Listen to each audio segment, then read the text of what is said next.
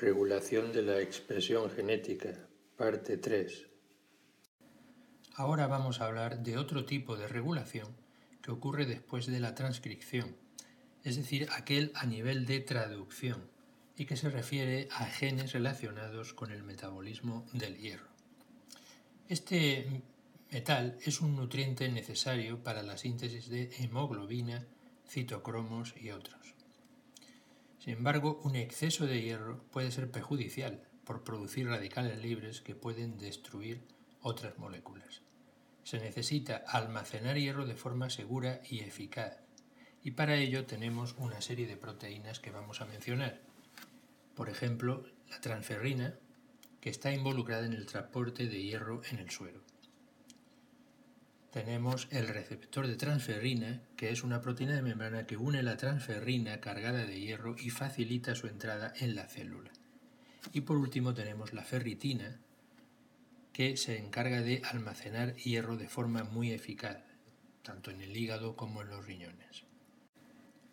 En condiciones en que el hierro escasea, la cantidad de receptor de transferrina aumenta para poder transportar más hierro al interior de la célula.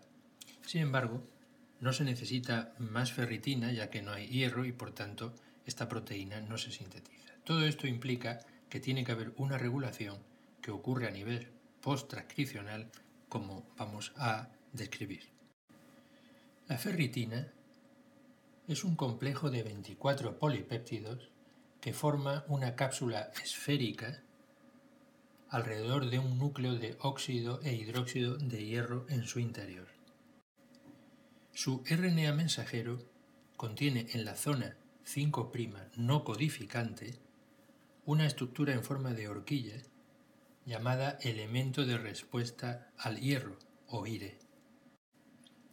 En condiciones de hierro bajo, una proteína llamada proteína de unión a IRE o IRP se une a la horquilla e impide la traducción del RNA mensajero.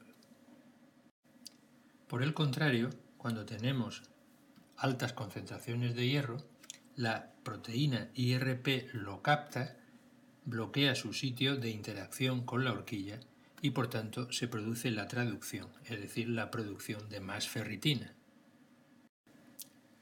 En el caso del receptor de transferrina, en su RNA mensajero ocurre algo opuesto.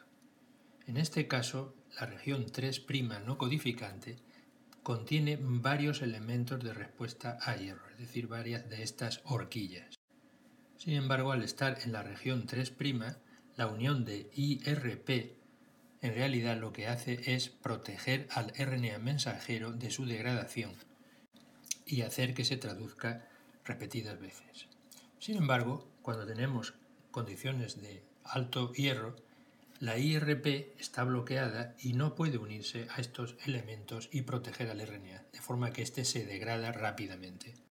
Por tanto, este RNA mensajero no se traducirá y tendremos menos producción de receptor de transferrina, que era lo que se perseguía. La proteína IRP de unión a IRE es una aconitasa se une al hierro de forma bastante inestable, dependiendo de los niveles de este, y sufriendo cambios conformacionales importantes. Por tanto, puede decirse que es un sensor de los niveles de hierro.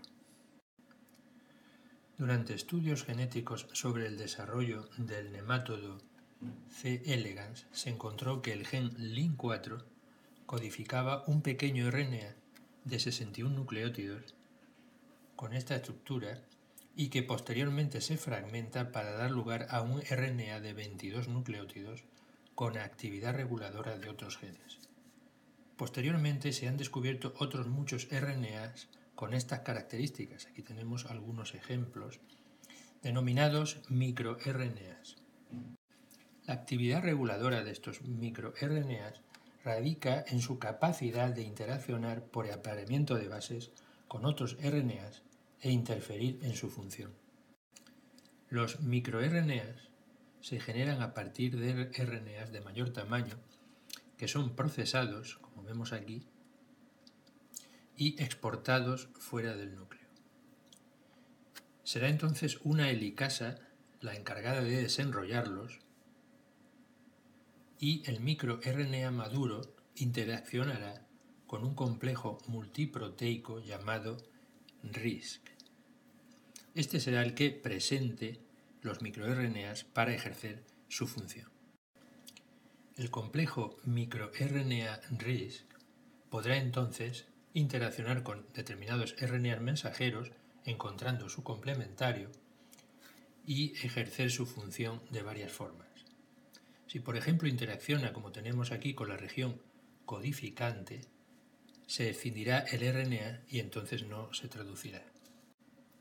Puede también darse una interacción con la región 3' no codificante. En este caso se inhibirá la traducción por parte de los ribosomas. Por último, puede darse una interacción con DNA a nivel de cromatina activa, induciéndose metilación de histonas y silenciamiento de la cromatina. Este tipo de regulación es general en los eucariotas. En humanos se ha estimado que el 60% de los genes está regulado por al menos un microRNA.